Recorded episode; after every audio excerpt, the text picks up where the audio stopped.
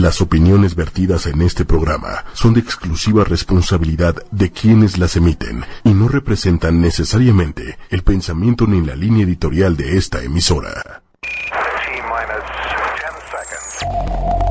Bueno, las mujeres ya ni se diga, ¿no? Que no valemos absolutamente nada. No han faltado alusiones misóginas. A nuestro rechazo como mujeres para aceptar esta nueva era de terror. Mujeres poderosas. Una mujer poderosa es una empresaria, una ama de casa, tu mamá, tu vecina, una profesora, tu hija, una vendedora, una presidenta, una comunicadora. Tú, yo.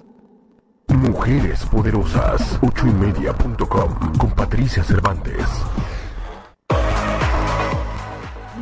Buenas noches, estamos ya martes 3 de julio, el primer martes de la segunda mitad del año. Entonces, estamos hoy con un tema muy importante para todas las mujeres, que es acompañando a mujeres que viven violencia. Un tema desafortunadamente, pues, mucho más común de lo que de lo que quisiéramos, pero aquí lo que a lo que venimos es a mostrar que hay alternativas para salir adelante, hay lugares a donde podemos ir, hay gente que está especializada y que está preparada para ayudarnos unas a las otras. Para hablarnos de este tema tenemos a tres mujeres fabulosas que es Erandi Villavicencio, Carla, perdón, Carla Isaet, Carla Isaet y Melisa Santilli Vara. Entonces voy a leerles un poquito de, la semblanza de cada una. Erandi es doctora en estudios latinoamericanos, licenciada en relaciones internacionales y maestra en humanidades.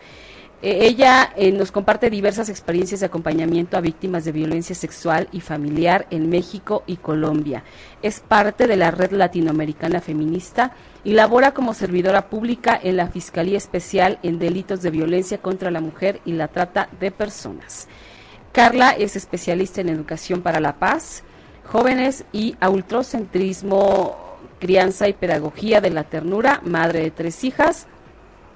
Ella, este, Actualmente es cofundadora de la Red Latinoamericana Feminista de Espacios Comunitarios de Autocuidado, organización de mujeres dedicadas a construir y crear espacios de cuidado comunitarios y trabajan con mujeres y grupos vulnerables con el objetivo de sanar y fortalecer psíquica, física, mental y emocionalmente después de historias de violencia y experiencias cruentas. También es cofundadora de la Organización de Mujeres Madres Mexicanas al grito de Amamantamos porque amamos. Y bueno, Melisa, que nos visita desde Buenos Aires, muchísimas gracias. Melisa, cuéntanos un poquito de lo que tú haces.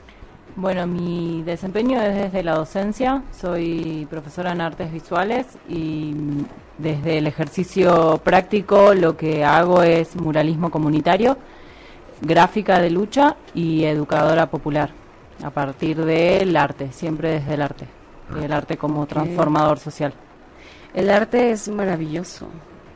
Tuvimos un programa acerca del arte y vino una pintora y vino una chica que es soprano y es una manera también de, de, sanar muchísimas cosas. O sea, el arte también te, te salva, ¿no? También te rescata de, muchas situaciones y de muchas cosas. Y bueno, yo, yo les quiero contar que este programa lo estamos haciendo porque algún día la mamá de Randy este, salió a la plática de pronto eh, qué estaba haciendo yo en ese momento y entonces ella me contó de, de lo que hacía su hija y le dijo, wow, qué interesante, pues vamos a, vamos a vernos, ¿no? Pero es la primera vez que nos vemos tú y yo. Y está fabuloso todo lo que haces. Yo me quedo impresionada porque desafortunadamente en México la cultura de la violencia, de la violencia sexual y, familiar pareciera que, eh, o sea, sí se ve, pero hacemos muy poco, ¿no? O nada a veces, ¿no? Es como, si a mí no me pasa, este, pues, si a mí no me pasa, no pasa, ¿no? Entonces, y no es así, es mucho más común de lo que creemos, ¿no, Erandi?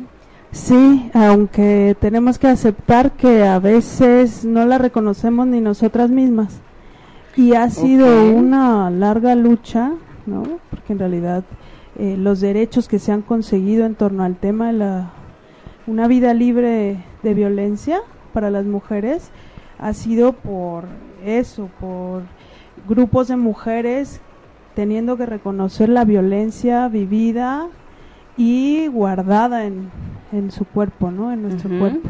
Y creo que, bueno, ya son 40 años o más de, de luchas de grupos de mujeres haciendo ese trabajo, ¿no? Eh, de ir desglosando una a una cada una de las violencias que atraviesan nuestra casa, nuestro espacio escolar, nuestro espacio laboral, las calles, el espacio político, el ámbito económico, ¿no? Y a eso fue lo que le fueron llamando modalidades de la violencia, todos los modos y formas en que una puede vivir y de ahí los tipos, ¿no? Que puede ser sexual, física, económica, patrimonial, psicológica y, y e irlas nombrando, ¿no? Eh, estamos en el a este momento aún no sabemos qué es, por ejemplo, cuál es la diferencia entre violencia sexual y abuso sexual, o hostigamiento o acoso, ¿no? Entonces, repensarnos todo el tema de origen, ¿no? De la violencia y de cómo ciertas estructuras sociales ponen condiciones para que sea normal, ¿no? Exactamente. Entonces, ese trabajo colectivo de grupo es el que aquí en eso convergemos las tres, ¿no? Nos ha dado las herramientas para ir descubriendo esas violencias, para ir nombrándolas y, y ayudando a otras compañeras eh, que lo único que saben es que, como, como lo han dicho, yo he estado en grupos así, ¿no? De, de llegar a decir, estoy muerta por dentro.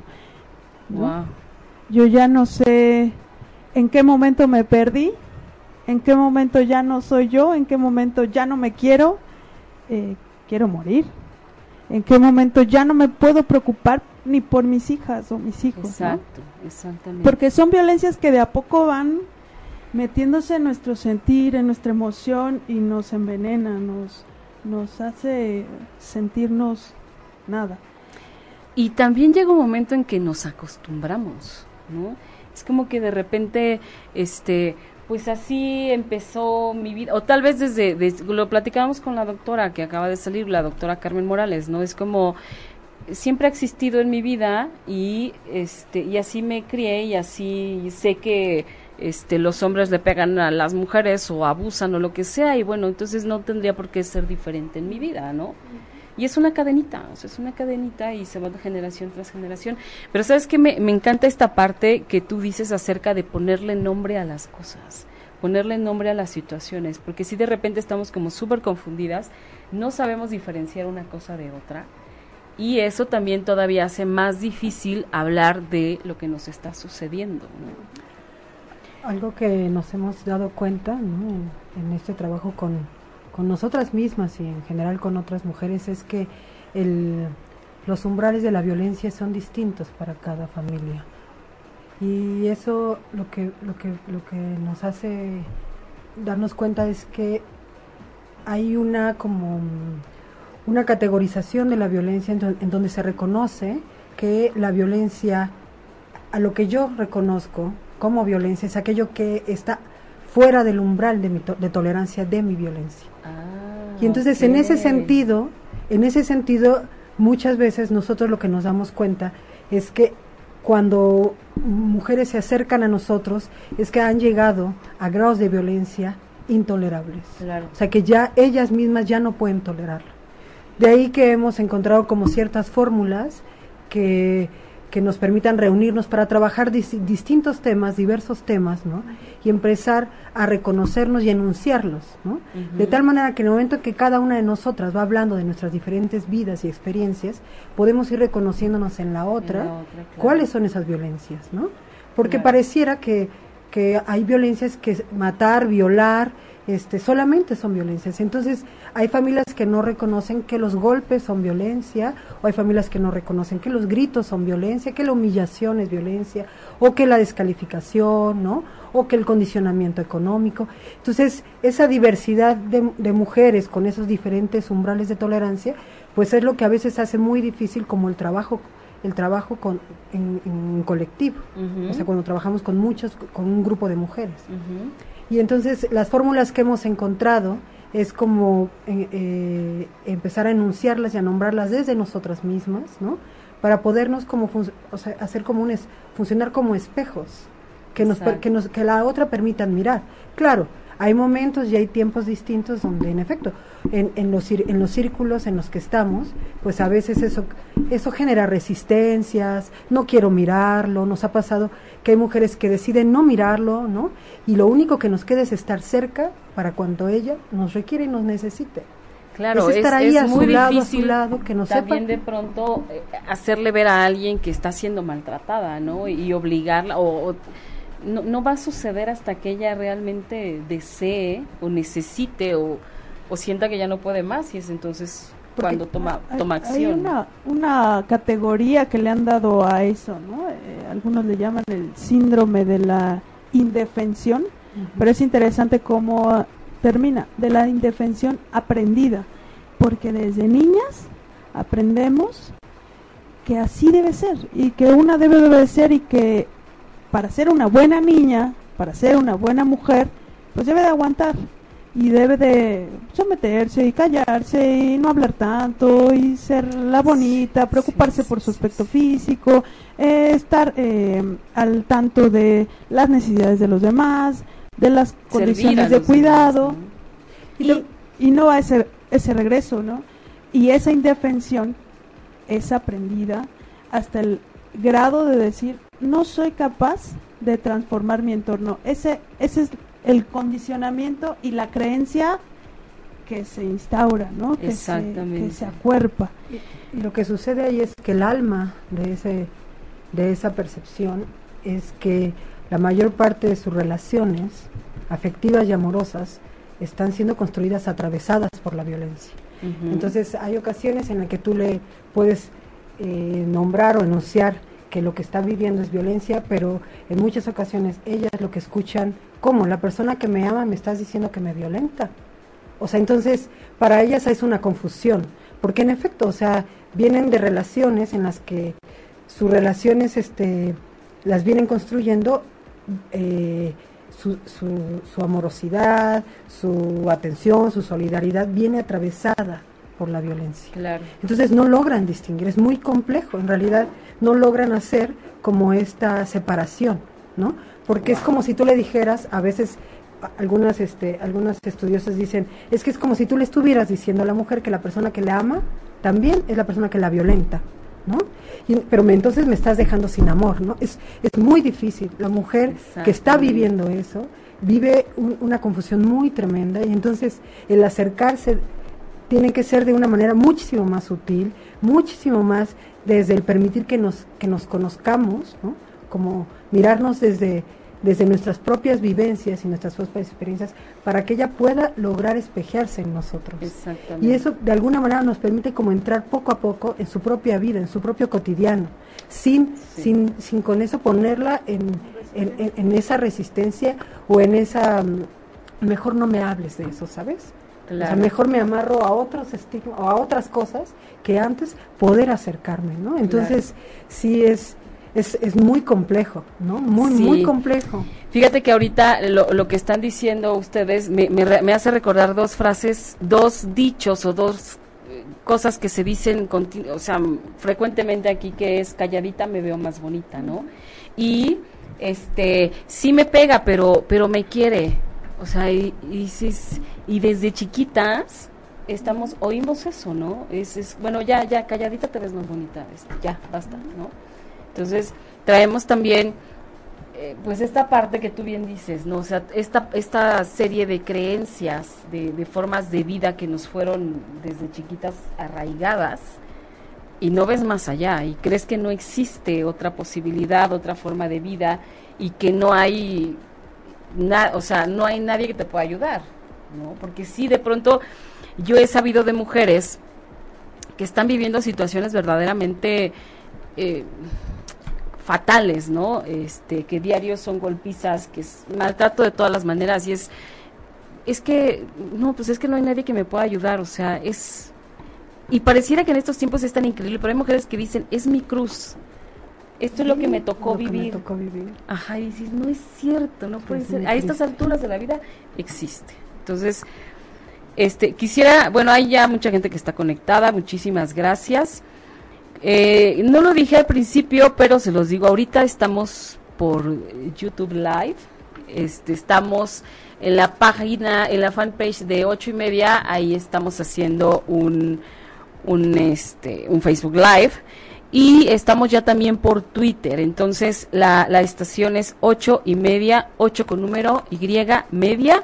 Quien quiera ahí nos puede, nos puede ver. Les está gustando el tema, les mandan saludos a las invitadas.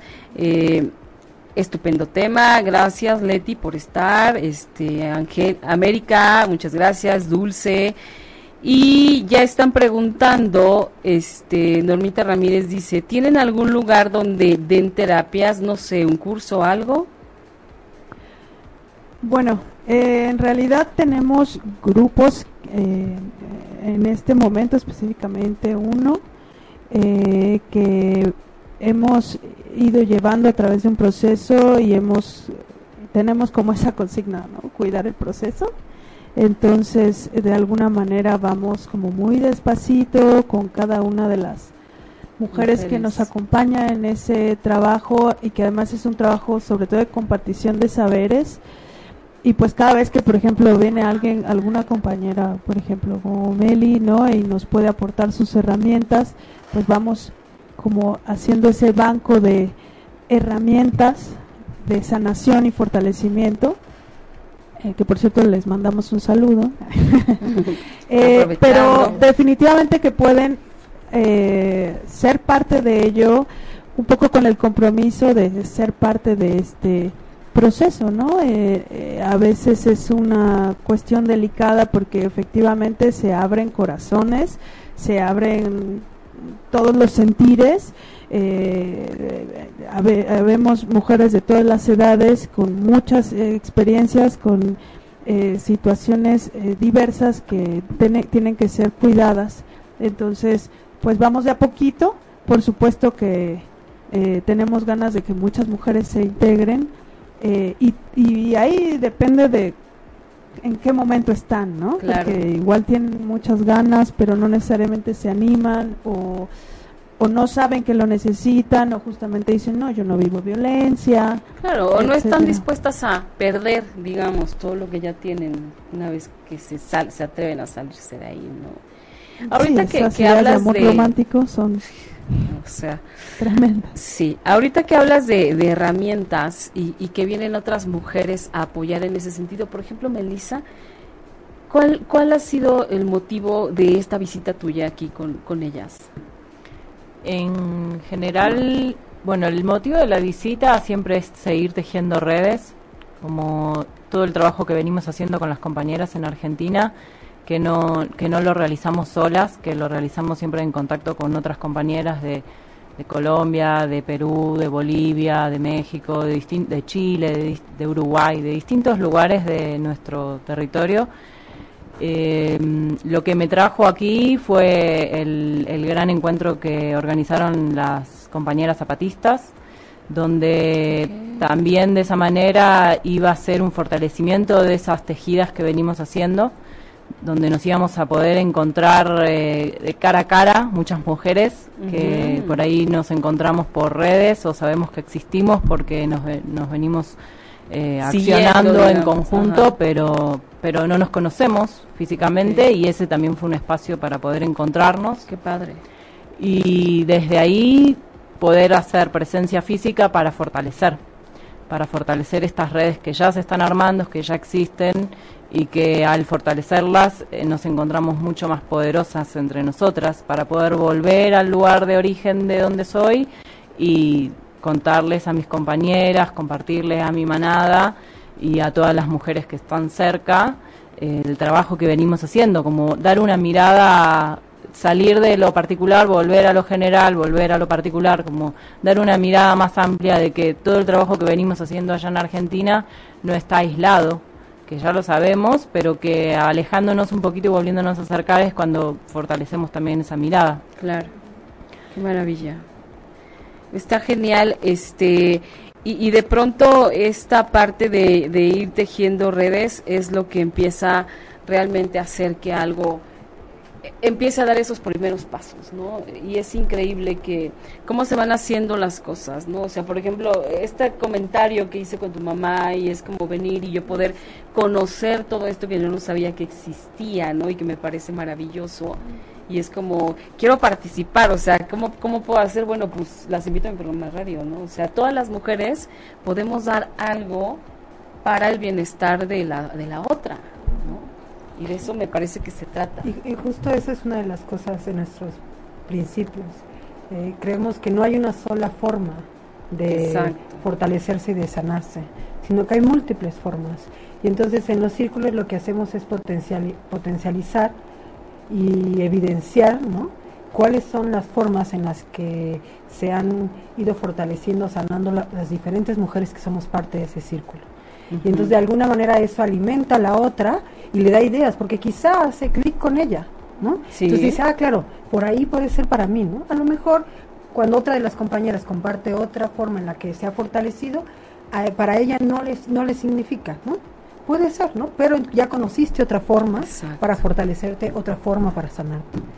Y, bueno, otra de las cosas que también nos hemos dado cuenta es que no hay un fortalecimiento ni tampoco una, una forma de sanación para siempre. Es decir, es como puede haber momentos en nuestras vidas donde estemos requiriendo fortalecernos y sanarnos. A lo mejor pasamos todo un proceso en el que logramos un, un periodo de autonomía, un periodo de fortalecimiento y sanación. Sin embargo, entramos en un periodo en el que en ese momento podemos conectarnos con nuestras historias de vida más dolorosas, de sombra, ¿no? Y entonces en ese momento, al lado de otras compañeras, podemos ayudarnos y fortalecernos. ¿no? Entonces, el, el crecimiento del colectivo es fundamental también para el fortalecimiento y sanación de mujeres, ¿no? Esa es una de las cosas que nos hemos dado cuenta también. Exactamente. ¿Cuál es el motivo que, que, a ti te trajo aquí? O sea, ¿por qué te mueve a ti este tema? ¿El programa o el, No, el tema.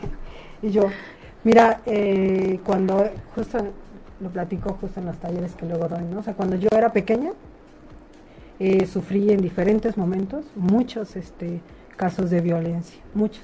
Desde el espacio escolar, el espacio familiar, con mis parejas, ¿no? Cuando fui creciendo, ¿no? Y cuando yo era pequeña recuerdo mucho, mucho que me dije, nunca voy a olvidar, no voy a olvidar, no voy a olvidar porque tengo que hacer algo cuando yo crezca, voy a hacer algo cuando yo crezca voy a hacer algo para cambiar para todos y para todas algo. O sea, yo tengo que hacer algo. No lo voy a olvidar, no lo tiene que ser parte de mí lo que yo vi, porque yo trabajo mucho con, con padres y madres de familia. Ese es como donde yo me he desarrollado más. Y entonces, eh, una de las cosas que hago es hablar con ellos justo sobre este adultocentrismo que está como muy, o sea, anquilosado en esta sociedad, ¿no? Por siglos y siglos, ¿no? Incluso le antecede al mismo patriarcado, ¿no? El autoritarismo que viene en relación con la con las con, con nuestra relación con la infancia, ¿no? Con los niños y con las niñas, este autoritarismo que de por sí ya que de por sí ya está incluso normalizada la violencia, Exacto. incluso silenciada, o sea, muchos podemos ser este, partícipes de una madre que le golpea a sus hijos o a un padre que golpea a sus hijos en la calle y nadie dice nada. Nadie hace nada. Todos nos callamos y ahí la dejamos porque es su padre y porque es su madre, ¿no? Pero en cambio vemos que alguien más está golpeando y entonces si entramos a ver qué vamos a hacer, ¿no? Entonces, ese es uno de mis compromisos, ¿no? O sea, evidenciar que hay un adultocentrismo, que tenemos que contrarrestarlo, que tenemos que encontrar la diversidad entre generaciones, ¿no? Y bueno, cuando me fui trabajando esos temas, todo el tiempo, así en, en los talleres, con las mamás, salía el problema de la violencia de género, todo el tiempo, todo el tiempo, porque justo, pues veías el circuito de violencia, ¿no? Entonces te dabas cuenta que ese niño que era golpeado, ese niño que era lastimado, que era humillado, que era descalificado, normalmente estaba, pues, este, vinculado a una madre que era violentada, humillada, descalificada, y entonces y, sí, si va subiendo también podemos ir viendo pues todas las todas las cuestiones también de clase, todas las otras otros cortes, ¿no? que podemos ir haciendo, ¿no? Pero básicamente eso es lo que me trae y lo que me con lo que me he comprometido por hace hace muchos años. Digo, qué mal que, que, te pasó todo, pero qué maravilla que lo hayas, eh, o sea, capitalizado, que le hayas dado la vuelta, ¿no? Porque siempre es más fácil como, bueno, ya pasó, o sea, ya, ¿no? Y es como, no voy a olvidar porque me voy a hacer cargo un día de esto, ¿no? Entonces, sí se requiere de valor, de mucho valor, me parece, ¿no? Entonces, pues, pues, qué padre, porque mal, pero qué padre. Fíjate que, hace rato que decías que nadie hace nada. Eh, un día llegó una amiga este, a contarme, me dijo, Pati, vengo tristísima. Este, fíjate que iba este, caminando, no sé qué, la, la, la, y vi que una vi que una señora le estaba pegando durísimo a su niña, la niña tendría como 10 años, no sé por qué le estaba pegando, pero le estaba dando unos trancazos y efectivamente nadie hacía nada. Entonces yo le dije, "¿Y tú por qué no hiciste algo? ¿Por qué no le dijiste algo?" Me dijo, "Mira, sí lo pensé. Pero ¿sabes qué me dio miedo? Que la señora Evidentemente conmigo no se iba a poner porque soy igual que ella, de, de, de, un mismo tamaño, pero me dio miedo que una vez que yo me diera la vuelta, se desquitara con la niña, ¿no? Solo por eso me detuve. Es que y dice, sí, sí tiene razón, o sea, sí ya está para pensarse. Claro, porque algo importante es que en este circuito de violencia, los que no se pueden retirar de ese lugar son los niños y las niñas. No Exacto. pueden escoger una madre, un padre, una familia. No pueden. No pueden. O sea, una, una mujer, una vez que se fortalece, que construye redes, que tiene todo el apoyo, se puede retirar. Pero a un niño o una niña es muy difícil que tú lo retires de ese lugar. No, ella no puede o él no puede uh -huh. retirarse de ese lugar. Y eso es lo que nos diferencia, ¿no? Con el sí. adulto, con la adulta, ¿no? Claro. Y, y bueno, eh, antes de, de, continuar, a mí me gustaría este que nos dijeran dónde dónde las pueden encontrar, dónde la gente puede conseguir información, a dónde puedo acudir si tengo un problema, si tengo una duda, si de pronto eh, sufrí una agresión y quiero, aunque sea contarlo, a dónde, cómo le hacen para encontrarlas a ustedes. Sí, bueno, primero la página de Facebook, Red Latinoamericana Feminista, Espacios Comunitarios de Autocuidado. Eh, sin duda estaremos y estamos pendientes de cualquier mensaje. Igual eh, al correo electrónico redlatfem.gmail.com eh, y una vez que vayamos eh, hablando, comunicándonos, podremos evaluar si o ver si de alguna manera podemos hacer un acompañamiento presencial, si requiere incluso una llamada telefónica. Hemos, hemos pues tenido que apoyar a compañeras que en situaciones de violencia muy grave, tipo salir ese día de su casa claro. y bueno, se hace porque claro, cuando es un poco ya con gente que ha estado dentro de ciertas redes, ¿no? También eh, en esta cuestión del cuidado y del autocuidado es importante pues mantenerse sana, ¿no? Mantenernos sanas porque a veces en ese afán de, de darlo todo una tampoco sabe cómo detenerse, mirar, eh, acompañar de una manera sana, ¿no? Eh, a veces ya llega uno a, a, sus propios límites y eso es importante y, y ahí hacemos mucho trabajo entre nosotras, a ver aquí hasta dónde, esto sí me gusta, esto no, con esto no puedo, necesito ayuda. Por eso es que nos gustaría a veces hacer un gran trabajo, pero por eso también entendemos esta cuestión de la corresponsabilidad. Claro.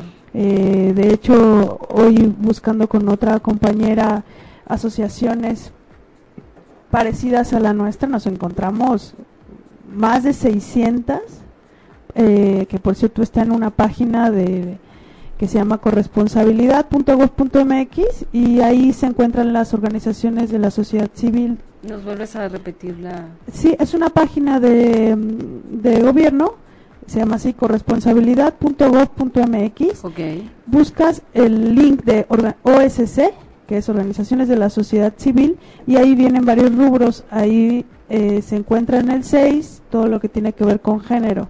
Y okay. se despliega en cualquier estado de la República eh, todas las asociaciones dedicadas a la eh, cuestión de género. Ahora, también tienes un montón de instancias que por ley deben estar actuando y siendo efectivas, como las unidades de atención a violencia intrafamiliar, eh, como los centros de atención a violencia intrafamiliar, los CABIS, el DIF, eh, cualquier instancia debe de tener una unidad de atención y que tiene perspectiva de género, es decir, que tiene capacidad de no de revictimizar a la mujer, es decir, de no decirle tú tuviste la culpa, tú estuviste haciendo algo, te lo ganaste porque pues no obedeciste. Es decir, que ya tiene la suficiente capacitación y sensibilidad para decir, a ver, esto es una cuestión estructural eh, que le está afectando de una manera muy particular a las mujeres, a las niñas, a los niños y no se puede permitir, no se puede normalizar y hay que hacer algo y hay que canalizar y hay que brindar asesoría. También tenemos obviamente asociaciones más cercanas de abogadas, eh, compañeras eh, que, que, hacen ese trabajo de acompañamiento, pues no en un nivel estatal, por supuesto, ni siquiera de organización, organizaciones no gubernamentales que han decidido hacer una práctica muy a pie, muy de a pie, ¿no? Y esas son con las que a veces nos sentimos más cómodas porque claro. Eh, la, eh, la atención, digamos, en la conveniente es más rápido. Es aquí se necesita, vamos, vemos cómo se puede ayudar y de ahí canalizamos ese, ese es el porque una de las de las cosas que decidimos es que teníamos que encontrar formas de que una vez que alguna mujer se acercara a nosotros y que estuviera sufriendo violencia y que estuviera pidiendo ayuda, poder a, facilitarle todas, o sea, todas las organizaciones y personas que se, que se están encargando de apoyar a ese tipo de mujeres. Entonces de ahí también viene la palabra de red, ¿no? Porque es cómo pongo todas esas redes, o sea, toda esa gente, todas esas organizaciones A, en, ayuda de un caso, a disposición de, un caso, o sea, de una mujer que lo está requiriendo, ¿no? Sí, totalmente de acuerdo, Carla. Mira, por cierto, dice Tania L. Sánchez Garrido. Saludos a Carla, ejemplo de lucha y congruencia. Excelente programa. Isabel Garcés nos está saludando. Este, hace un ratito hablábamos de, de que muchas veces por la educación que ya, por, por la forma en que vivimos, no identificamos eh, cuando, es, cuando está habiendo violencia hacia nuestra persona. A mí me gustaría que, les dijéramos a las mujeres que nos están escuchando algunos síntomas de que estás siendo violentada y, tal vez no te estás dando cuenta. ¿Qué, ¿Qué, sería? O sea, ¿cómo yo sé? Porque a lo mejor a mí me está ocurriendo algo, pero no sé qué es violencia, no sé qué es, me están maltratando. Es, para mí es como normal, ¿no? Entonces estaría bueno que, que dijéramos algunos puntos importantes a considerar para, a ver, ponte alerta, porque si te está pasando esto, pues al rato va a ir a más, ¿no? Va a llegar a más. Podríamos empezar a lo mejor por por el abandono. Ok. Cuando no se preocupa nunca por qué te gusta, qué piensas, eh, lo que dices no se escucha, es como eh, algo dijiste, pero yo necesito que te centres en que quiero que sepas que voy a ver el partido de fútbol y van a venir mis amigos, ¿no? Por ejemplo. Eh, un abandono que eso que normalizamos y bueno, eh, ya no me preocupo por eh, mi profesión, mi carrera, mis gustos, mis deseos, es necesario cumplir, ¿no? Con, es decir, sin haberlo decidido, ¿no? Porque también la maternidad es algo que se decide y que se hace con mucha entereza eh, pero se decide. Eso, por ejemplo, la decisión de tener hijos, ¿no? Eh, no necesariamente quería tener hijos, pero bueno, ya llegó la bendición. Bueno, pues es que esa bendición no necesariamente era lo que yo quería. Fue casi, yo he escuchado muchos, no matrimonios, al marido decir, quiero tener muchos hijos. Bueno, si pero ya le preguntaste a ella, ¿en serio? Ella quiere, mi cuerpo está eh, preparado para aguantar a todos los hijos que tú quieres tener y además eh, que muchas de las veces y esto eh, también es cierto que en los lugares en donde se vive violencia más cruel, por ejemplo en una situación de guerra centroamericana, por ejemplo, situaciones de pobreza, las mujeres son las que se quedan en el territorio. En, momentos de guerra las mujeres son las que se quedan y no porque quieran defender un terruño, que sí es al final el lugar en donde habitan sus hijos, sino porque precisamente están sus hijos y no pueden salir. Exacto. Entonces, el quedarse hasta las últimas consecuencias es siempre lo que le, lo que le toca y hacemos las mujeres, ¿no? Entonces, creo que se, se, se busca llegar a ser la referencia de una misma. Como que por ahí empieza uno a, a, a deshilar que estoy viviendo violencia. ¿Soy referente de mí misma o dónde están mis referentes? ¿Dónde estoy encontrando sentidos de la vida? ¿En los deseos de otro? ¿En los deseos de una sociedad? ¿En los deseos de alguien que no soy yo? ¿Qué me gusta? ¿Qué me llena? ¿Qué me, como decíamos en uno de los talleres sobre sexualidad, ¿qué me drena? ¿Qué actividades me drenan? ¿Y cuántas horas a la semana le dedico? ¿Y qué actividades me llenan? ¿Qué actividades me hacen sentir bien? ¿Qué actividades me hacen sentirme completa y plena? ¿Y cuántas horas le dedico a la semana? Y entonces ahí me doy cuenta que el 90% me drena y entonces ahí hay una violencia, ¿no? Claro. Eh, ¿qué, ¿Qué es una violencia? Primero quisiera partir un poco de ahí, que tiene que ver con una relación de poder o una relación de control. Se, se trata de insistir a través de la fuerza, del abuso, que aquí domina a alguien. Esa es la violencia, eh, es, es la diferencia, digamos, entre, no sé, estoy pasando por una situación de riña, ¿no? A cuando sistemáticamente se te hace saber que tú perteneces a un lugar y que es un lugar subordinado. Y que tú estás para obedecer y para complacer al otro y que pasamos encima de, de tus gustos, necesidades y sentimientos porque no figuras, eres como un mueble, ¿no? O sea, eres alguien que está para satisfacerme a mí. Exacto, y el que está arriba es el autorreferente, ¿no? Es Ajá. el soy soy el centro de todo lo que pasa en esta familia, en este entorno y se cumple su plan, su proyecto de vida, pero no el que está, por eso esta cuestión del adultocentrismo aparece otra vez, ¿no? Los niños no hablan, no son, no existen, no tienen pensamientos, deseos, emociones, son lo que los adultos quieren que sea, ¿no? Se vuelven a convertir en, en objetos, en, en algo que está subordinado, dominado, por controlar, por Híjole. guiar. Algo importante es reconocer que, por lo que veíamos, que cada quien, cada familia, cada va teniendo umbrales de violencia distintos. Esto también implica que violencia significa diferentes, diferentes cosas. Nos podemos poner de acuerdo teóricamente en lo que es violencia para todos. Y quizá lo leemos y teóricamente todos decimos, sí, sí es cierto, tienen razón. Pero a la hora que en la práctica lo llevamos, es posible que la violencia sea diferente para no es posible, es diferente para cada persona. Claro. Y entonces, en, en ese sentido es importante, que es algo que hemos también nosotros visto, reconocer los diferentes procesos, los diferentes tiempos. Es decir, va a haber procesos para cada mujer distintos. O sea, va a haber mujer que va a lograr zafarse y liberarse de una relación de golpes, por ejemplo. Y va a haber mujer, o una mujer que va a lograr liberarse de una relación de dominio económico, ¿no? Ok. Entonces, son diferentes, diferentes procesos. Por, de ahí la importancia de, de que no se pueda como generalizar, ¿no? Exacto. Porque la- si realmente buscamos fortalecer y sanar, no podemos literalmente generalizar, sino tiene que ser en el escucharnos, en el mirar, el saber cómo está la otra, ¿no?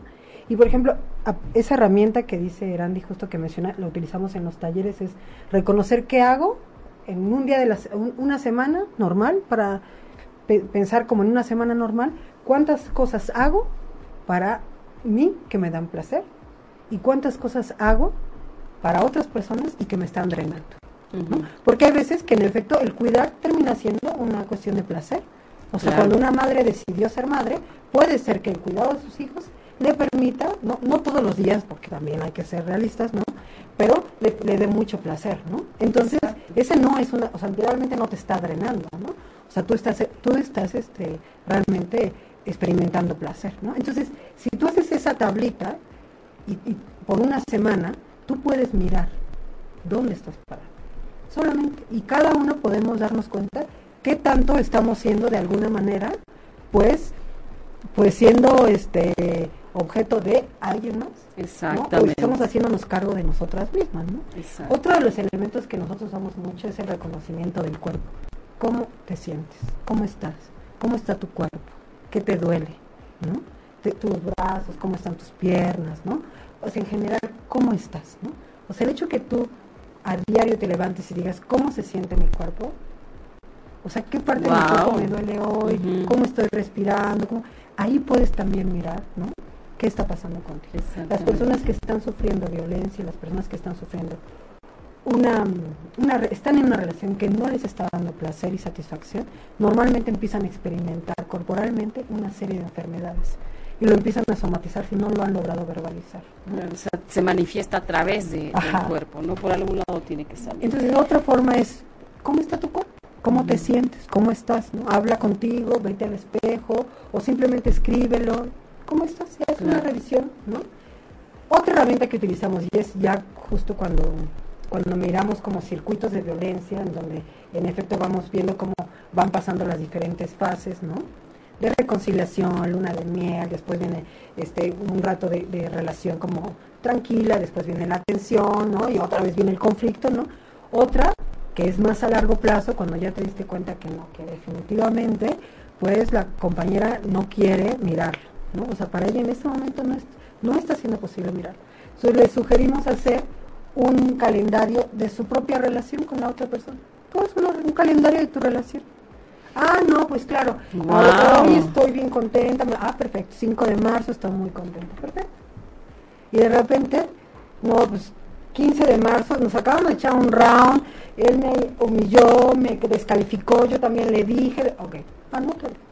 Y así, entonces, de tal manera que tú empiezas a observar, porque tú haces un registro de tu relación. Y tú empiezas a observar cuál es el circuito de violencia en el que tú estás inmerso. Exacto. Entonces, primeramente como, pero ayudarles a construir formas en que se espejen, que se puedan mirar a sí mismas. Porque lo que no están viendo es, no se están viendo a sí mismos. Entonces, si tú les ayudas con algunas herramientas que le permitan mirarse, ¿no? Es un reconocimiento a ellas. Y de entrada, tu relación es con ya es de respeto también, porque les está diciendo, yo no te vine a decir qué hacer, te estoy ayudando, ¿no? Simplemente a que te mires. Porque decirle a alguien qué hacer es construirle otro patrón de relación no, bueno, que dependiente de mí, exactamente. de la amiga, de nunca logras autonomía, ¿no? Y que y en efecto justo ese es uno de los objetivos. Sí, exactamente. Y bueno, estamos ya bien cerquita de terminar el programa, es increíble cómo se nos pasa el tiempo, ¿no? Melissa, pero a mí me, me gustaría que me dijeras rápidamente, ¿ves alguna diferencia entre Buenos Aires, entre donde tú vives, la situación de, violencia con las mujeres a la de México? ¿Hay alguna diferencia? Es difícil, yo creo que está muy parecido. ¿eh? Lo siento muy semejante, como habitando la calle, caminándola, generando el encuentro, sobre todo habitando la calle, como mujer, como, como extranjera y como ciudadana porque viviendo aquí también estos meses nunca me sentía extranjera, pero como ciudadana de esta ciudad y de la otra eh, está, está muy similar. Y dialogando con compañeras de otros países, de otras ciudades, se está viviendo una, una, una cultura violenta que va más allá del territorio político. Es una cultura violenta para con las mujeres. Por eso también cuando pensábamos sobre el nombre del, programa, como me, ponía a pensar sobre eso, entendía como las mujeres violentadas que somos todas, porque más allá de la violencia física, que es la que se nos viene primero a la mente cuando pensamos en violencia, es la violencia verbal, es la violencia simbólica, es la violencia subterránea, todas esas violencias que están presentes en el cotidiano, pero que muchas veces no las reconocemos. Entonces, como como mujeres, porque habitamos hoy un cuerpo de mujer, como mujeres estamos siendo violentadas cuando tengo que ponerme a pensar a qué hora voy a volver y si se me complica, si tengo que caminar cinco cuadras con la ropa que me puse, eh, determinando de la hora, si voy a salir muy tarde de la escuela y me y tengo bueno prefiero hacer una materia menos para no volver a la noche.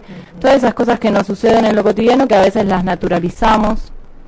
Porque, bueno, sí, prefiero, prefiero estar viva que volver a las once y media de la noche y tener que eh, habitar una situación que no deseaba.